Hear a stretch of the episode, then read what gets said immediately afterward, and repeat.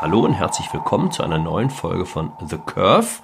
Mein Name ist Jan Fleischer, ich bin Kolumnist beim Fokus. Hallo, ich bin Jakob Augstein, der Verleger des Freitag. Ja, Jakob, äh, Woche des Konjunkturpaketes. Ja. Endlich wird der Wirtschaft und den Menschen, denen die an der Wirtschaft hängen, aufgeholfen. Aber nicht nur das, bei allen mühseligen und beladenen soll jetzt auch das Leben erleichtert werden. Also hat ja jeder so seine Gruppe die ihm am Herzen liegt, also dem Herrn Söder und dem Herrn Kretschmer die Autoindustrie, der Familienministerin Frau Giffey die Familie, weswegen es jetzt, glaube ich, irgendwie 300 oder 600 Euro pro Kind geben soll.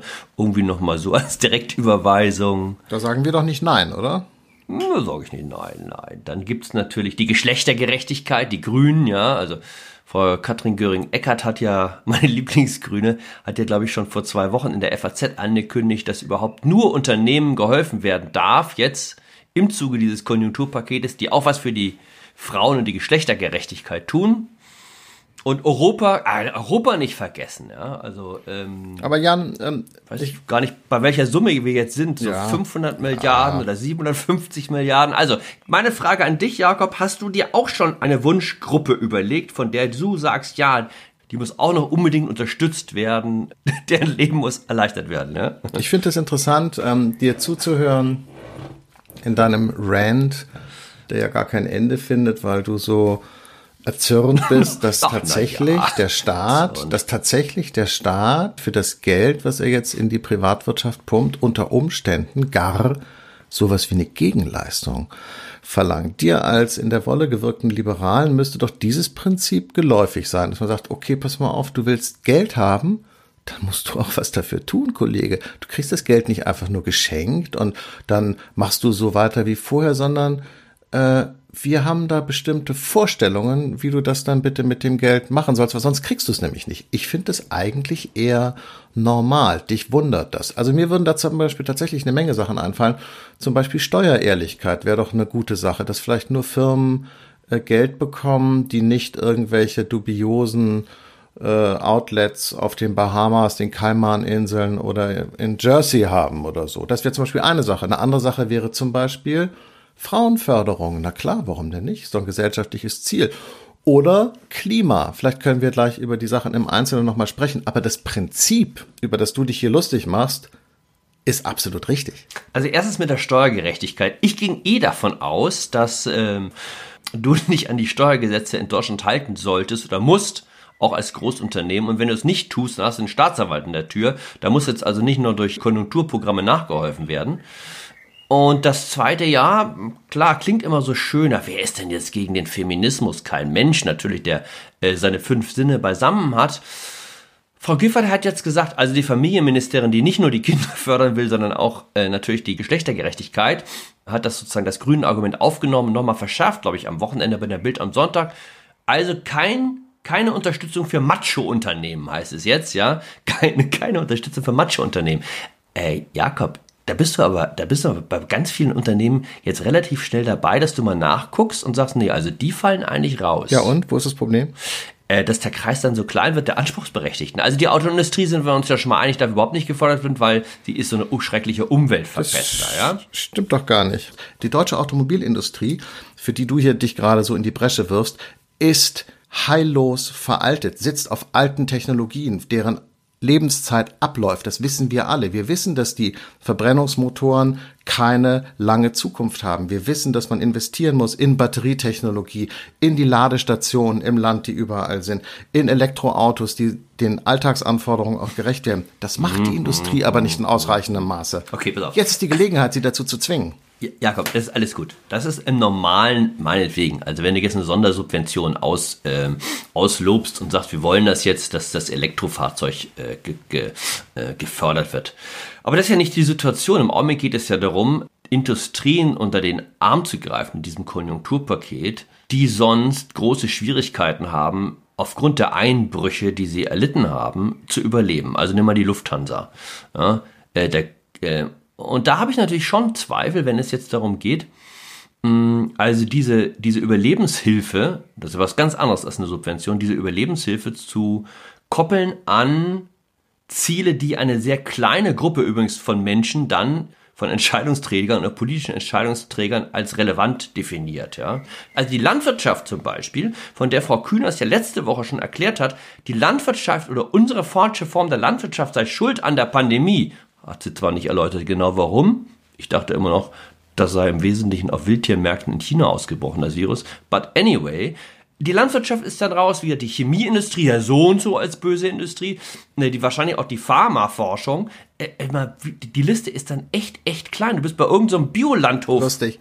Entweder machst du hier gerade reinen Populismus oder dir fehlt tatsächlich die Fantasie. Guck mal, wie in Frankreich das läuft. Ich helfe dir mal ein bisschen auf die Sprünge, lieber Kollege. Also, ah, in jetzt kommt Frankreich. In Frankreich, das, das in Frankreich wird die Air France. Hallöchen, hallo, ja, hallo. In, F in Frankreich wird die Air France mit sieben Milliarden Euro unterstützt im Gegenzug verpflichtet sich die Air France auf Inlandsflüge zu verzichten und die CO2-Emissionen pro Passagier und Kilometer bis 2030 um 50 Prozent zu senken. Das heißt, die Industrie muss das ja nicht sofort jetzt gleich machen, Jan.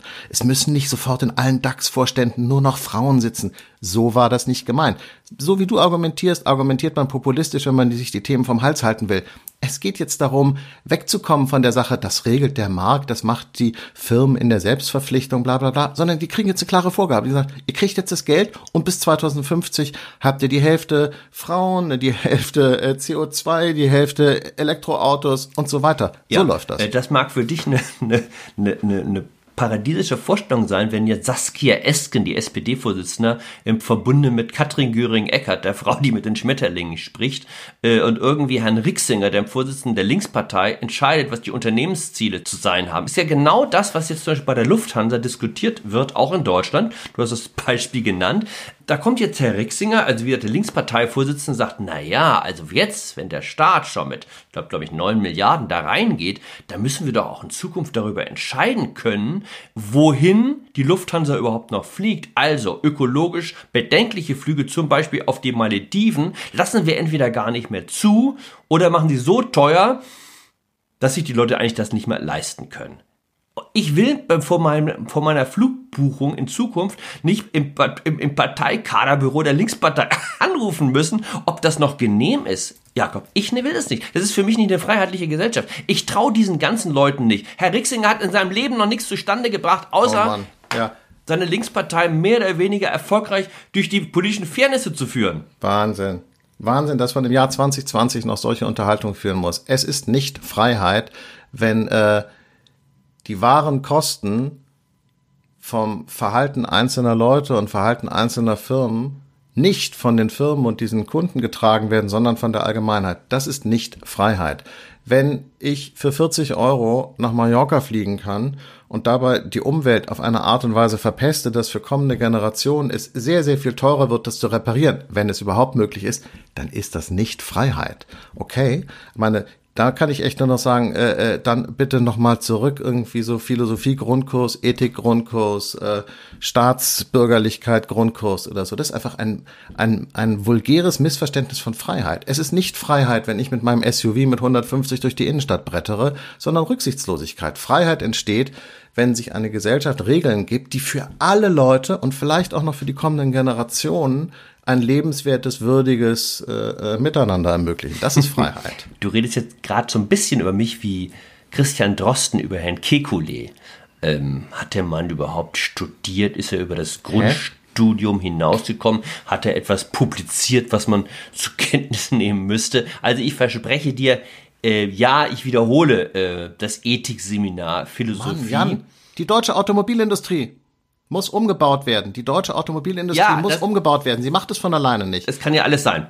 Mein, mein Argument äh, hast du gar nicht, nimmst du gar nicht zur Kenntnis, dass ich einfach an der Weisheit und der Weitsicht von, von diesen Leuten, die dann darüber entscheiden, Zweifel. Ich glaube nicht, dass Katrin Göring-Eckert die auf grünen Parteitagen darüber äh, Auskunft gibt, äh, welches Zwiegespräche sie mit Bienen und Schmetterlingen führt, dass die eine große Wirtschaftslenkerin ist, glaube ich einfach nicht. Ja? Im Gegensatz zu dir fehlt mir das Vertrauen. Aber Frau Göring-Eckardt ist doch, sitzt doch nicht im Lufthansa-Aufsichtsrat dann. Das ist doch jetzt reine Fantasie. Das ist doch jetzt jetzt bist du echt auf so einem auf so einem Henrik M. Broder versus Claudia Roth Polemikniveau. Das wird es echt zu doof. Entschuldigung. Das stimmt doch überhaupt nicht. Das ist doch gar nicht wahr. Äh, Katrin Göring-Eckardt verkörpert eine der entscheidenden äh, Pressure Groups in diesem Spiel. Ja, die ist doch nicht mal in der Bundesregierung. Regierung. Was willst du eigentlich von der? Ja, aber das ist halt Frau Giffey in der Bundesregierung genau, die das aufgenommen hat. Also Frau Kötterin Göring Eckert macht den Aufstand in der FAZ. Frau Giffey, äh, die, die ein bisschen dämlich ist, äh, nicht selber auf die Idee gekommen, nimmt es dann halt jetzt in der Bild am Sonntag auf und sagt, ja, also wie gesagt, kein Unternehmensgeld für Macho-Unternehmen, was immer ein Macho-Unternehmen okay, Du findest also ist, also Staatskohle ausschütten und nicht fragen, was damit passiert.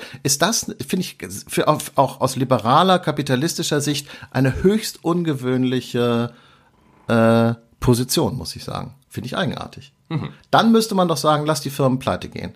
Also entweder oder. Ich finde, entweder wenn du zahlst, redest du mit, oder du sagst, Freunde, ist euer eigenes Risiko, ich zahle nicht. Aber zahlen und die Klappe halten, äh, geht's noch? Das ist ja ein, ein, großer, ein großer Mix im Augenblick, das, äh, wenn wir es richtig sehen. Also es gibt einmal natürlich dann Darlehen. Hm. Das zweite ist, äh, da gibt es ja bestimmte Subventionen, echte Subventionen, wie zum Beispiel dieses Familiengeld jetzt, wo es dann ja auch gleich Streit darüber gibt, ist das eigentlich gerecht, dass jetzt jeder 600 Euro bekommt? Also Annalena Baerbock, glaube ich, in der letzten Anne Will-Sendung äh, hat sich ja schon da, die Grünen-Vorsitzende sich ja schon da deutlich gegen positioniert gehabt, äh, wo man sieht, äh, da gibt es Streit, wobei, äh, ein schöner, äh, weißt du, warum, warum äh, die Grünen Doppelspitze brauchen, Jakob? Nein äh, weil sie sonst gar kein Wochenende frei haben, weil sie, weil sie ja jede Woche bei Anne, bei Anne Will oder bei Frau Iller sitzen müssen und insofern sich aufteilen können, Herr Habeck und Frau Baerbeck. Ich weiß nicht, ob du mal drauf geachtet hast. Ich glaube, es gab in den letzten drei Monaten keine Sendung. Ähm, bei Illner und Will ohne Grünbeteiligung. Aber das mal beiseite.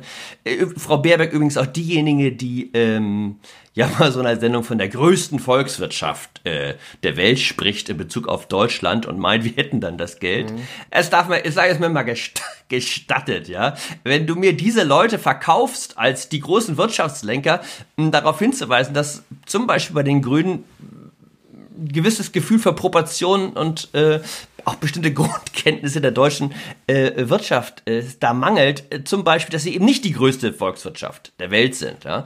Ähm, und, und auch vielleicht das noch. Wenn ich denn jetzt den Eindruck hätte, mit diesen großen Umbaumaßnahmen wären wir so wahnsinnig gut gefahren in der Vergangenheit, wie zum Beispiel mit der Energiewende, würde ich ja auch nichts sagen. Die Energiewende, von der das Wall Street Journal zu Recht, glaube ich, sagt, es ist die dümmste Energiepolitik der Welt, ja da stimmt mal der Superlativ, ähm, ähm, die uns äh, verkauft wurde am, Ande, am Anfang noch, auch von den Grünen. Ich glaube, es war damals Jürgen Trittin, der sagte, das wird uns nicht mehr kosten als eine Eiskügel pro Monat. Und inzwischen haben wir die höchsten Energiepreise in Europa, ja. Äh, und das Klima äh, durch, äh, hat sich auch nicht gerade dadurch verbessert, dass wir die ganzen Atomkraftwerke abgeschaltet haben. Äh, also wenn ich den Eindruck hätte, das wäre jetzt eine Bombensache, ja, dann wäre mein Vertrauen vielleicht besser. Aber eine ganz andere Frage, Jakob. Wird dir nicht auch ein bisschen schwummerig? Ich meine, bei den Summen, von denen jetzt mittlerweile die Rede ist? Also 500 Milliarden für Europa vereinbaren Macron und äh, Frau Merkel, dann kommt Frau von der Leyen um die Ecke und sagt, nee, nee, also 750 Milliarden, ja. Auch ganz lustig finde ich immer, wenn Leute so eine ganz dicke Lippe riskieren, die weder einen Haushalt äh, selber wirklich bestreiten, äh, noch äh, Schulden machen dürfen oder Steuern erheben glaube ich, da in Amerika sagt man dazu äh, Big Head, No Kettle, ja. Mhm. so. Aber gut, anyway, äh, ich, bei der, was, was so Deutschland angeht, da habe ich den Überblick verloren. Bei wie vielen Milliarden wir mittlerweile sind. Ich weiß nicht, hast du das noch parat? Nee, keine Ahnung, aber ich glaube, was man jetzt hier sieht, ist ja das, was die Leute äh, in der Eurokrise jedenfalls von linker Seite aus ja immer schon gesagt haben, diese Fixierung auf Schulden, die falsche Gleichsetzung der schwäbischen Hausfrau und ihrer kleinen äh, Portokasse mit dem Haushalt äh, von ganzen Volkswirtschaften, ähm, das lernen wir jetzt wieder und, und man merkt ja auch plötzlich, wie flexibel dann ähm, auch die Apologeten der schwarzen Null sind, ähm, wenn es drauf ankommt. Natürlich muss der Staat in dieser Situation rettend einschreiten. Das hat man ja in den vergangenen Krisen gelernt. Was ich bloß so, so schräg finde, ist es diese ganze Geldvermehrung, die da stattfindet, die notwendig ist, um das Bankensystem liquide zu halten, damit denen nicht der Cash ausgeht und sozusagen die ganze, das ganze System zusammenfällt, dass das am Schluss wieder in den Taschen der reichen Leute landet. Das ist so eine merkwürdige Perversion unseres gegenwärtigen Wirtschaftssystems. Früher, als ich ein Kind war, hatten ja alle Leute Angst vor Inflation nicht? und haben gedacht, äh, das ist das Schlimmste, was passieren kann. Heute gibt es nach diesen riesigen Interventionen der Zentralbanken auch eine Form von Inflation, aber eine, die ganz wenigen Leuten zugutekommt, nämlich die Steigerung von Preisen bei Aktien und die Steigerung von Preisen bei Immobilien. Aber sonst, der Rest der Preise bleibt eben gleich. Und dann ist es eben plötzlich nicht mehr Inflation, sondern bedeutet, dass manche Leute einfach reicher werden als andere. Das ist eine ganz eigenartige Perversion dieser Rettungsmaßnahmen. Übrigens, äh, wenn ich jetzt ein großer Schwarzseher wäre, der ich natürlich nicht bin, würde ich sagen, das ist vielleicht das schlimmste Krisenzeichen dieses Kapitalismus, in dem wir leben, dass er immerzu jetzt auch beschleunigt, immer Großkrisen hervorruft, ja, und erzeugt, die dann gerettet werden müssen mit Maßnahmen, die die soziale Spaltung noch stärker machen, noch weiter sozusagen den ganzen Laden auseinanderfliegen lassen. Und man muss echt äh, sich fragen, wie lange das noch gut gehen soll. Keine Ahnung. Also da werde ich jetzt, da werde ich jetzt echt zum Doomster. Das, das war jetzt sozusagen der kleine Naomi Klein Kurzeinschub äh, der der Kapitalismus sorgt für die Krisen, um die, um sozusagen die äh, Polarisierung der Gesellschaft voranzutreiben. Also muss sich der Kapitalismus das Virus jetzt auch noch ans Revier heften lassen? Nein. Ich glaube nicht, dass der Kapitalismus für die Krise des Virus äh, zuständig ist, obwohl man das natürlich auch sagen kann, weil das ja eine unmittelbare Folge der Globalisierung ist. Weil wenn das halt ein chinesisches Virus geblieben wäre, dann wäre es nicht unser Virus, sondern deren.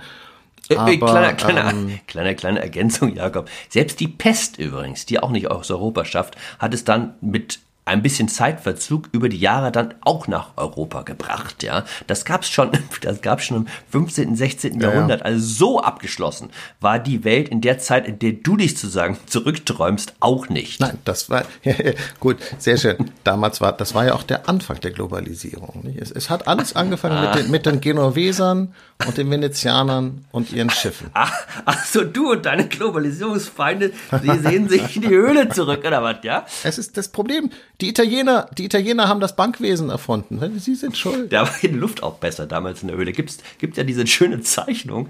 Äh, ich glaube, im New Yorker sitzen so zwei Steinzeitbewohner zusammen mhm. am Lagerfeuer in der Höhle. Sagt der eine zum anderen, Mensch, ich weiß auch nicht, ähm, also wir haben frische Luft, ja, ähm, äh, sauberes Wasser, äh, bewegen uns jeden Tag äh, und wir werden nur 32. Irgendwann machen wir falsch. Ne? Mhm.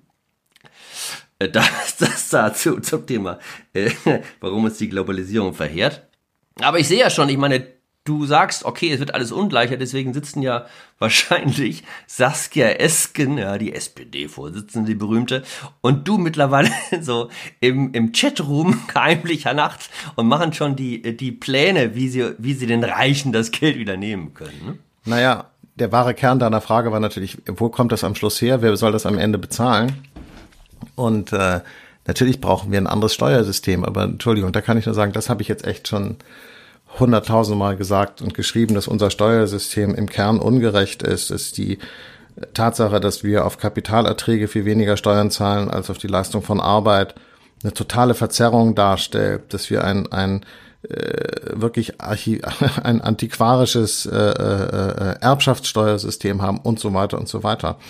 Ob der Mut dafür da ist, jetzt ähm, daran zu gehen, weiß ich nicht. Ich meine, die Bundeskanzlerin, die von allen Menschen so geliebt wird und die äh, äh sagenhaft hohe Zustimmungswerte hat, äh, ich erinnere einfach nochmal daran, ist ähm, war Vorsteherin einer Partei, die dafür zuständig ist und zuständig war, dass unser Steuersystem so ist, wie es ist. Also Angela Merkel ist sozusagen verantwortlich, wesentlich, weil sie jetzt ja auch schon seit sehr langer Zeit an der Regierung ist, dafür, dass Deutschland ein fundamental ungerechtes Land ist. Das vielleicht nur noch mal als bisschen Salz in die Suppe der Leute, die sagen, die beste aller denkbaren Kanzlerin. Aber Jakob, ich verstehe jetzt gar nicht, wo bei dir dieser äh, pessimistische Ton herkommt, dem du äh, auf deine Steuerpläne guckst, ja, so nach dem Motto, ich habe das immer schon gesagt, niemand wollte auf mich hören.